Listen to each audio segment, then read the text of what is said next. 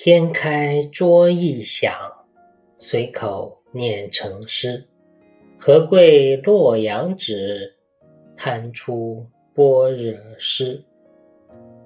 我这个人呢，有个毛病，喜欢端着，一不注意就会被架起来，装模作样，张牙舞爪，好似换了一个人。事后想起来，往往会脸红发热，心跳加速。羞愧万分而不知如何自处。有时候是别人把我架起来，比如说随便夸我两句，我第一时间会想，是不是啊？原来我还有这个优点。再一想，哎，好像还真有。然后语气神态就开始不自然起来，老是想着要摆出一副配得上别人夸奖的语气神态来。这样一搞就会很尴尬，有时候还会冷场。因为夸我的人可能只是随口一说，说不定还是没话找话，只是一种交流技巧，根本没料到我会当真，更不知道我会就此做出语气神态上的反应。遇到这种情况，情商稍微低一点的，难免就会手足无措，气氛就会微妙起来。比如说，我坚持每天写诗，原本就是为了记录生活，像写日记一样。还不限时间地点，这个习惯坚持了两三年，收获颇丰。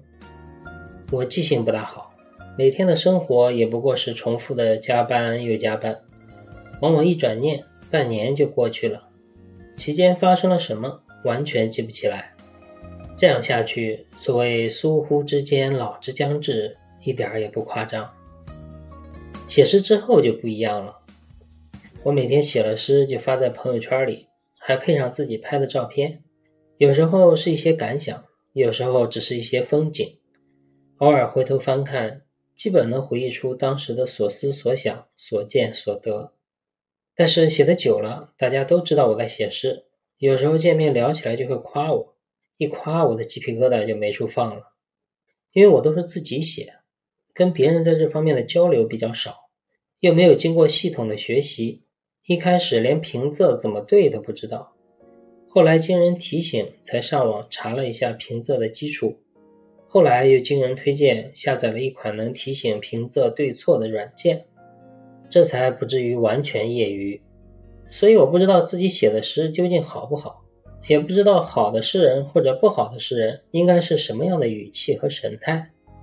这几个不知道加起来，别人夸我的时候自然就会手足无措。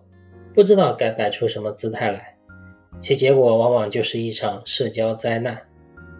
更可悲的是，我也经常会把自己架起来。就比如说，当我决定开播，把我的诗歌日记语音化，我就把自己架起来了。我开始想，要是火了怎么办？要是不火怎么办？想了半天，决定不管火不火，先录起来再说。等到录的时候，我又开始斟酌自己的语气神态。虽然只是声音，但神态也很重要，因为神态也影响语气。还有内容，我要说什么？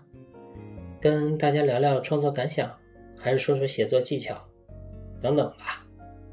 不过回头我惊觉，这离我用诗歌来记录生活的初衷，可能已经很远很远了。